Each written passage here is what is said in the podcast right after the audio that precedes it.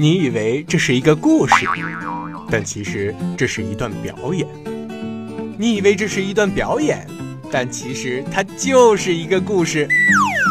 浩浩哥哥的留声机，用声音留下童年最美的记忆。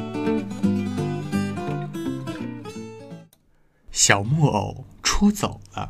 多尼兔有一个小木偶，他无论去哪儿都要带着它。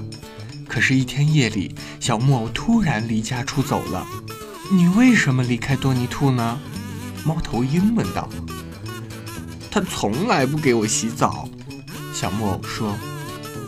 小木偶对小蟋蟀说：“我要找一个爱干净的小主人。”天亮了。多尼兔找不到小木偶，伤心的哭个不停。多尼兔，你的信！小鸟喳喳喳的叫着飞到他的窗前。多尼兔读了信，跑到森林里喊道：“小木偶，小木偶，我会天天给你洗澡的。”小木偶从树后面走出来，小木偶和多尼兔手拉手，高兴地回了家。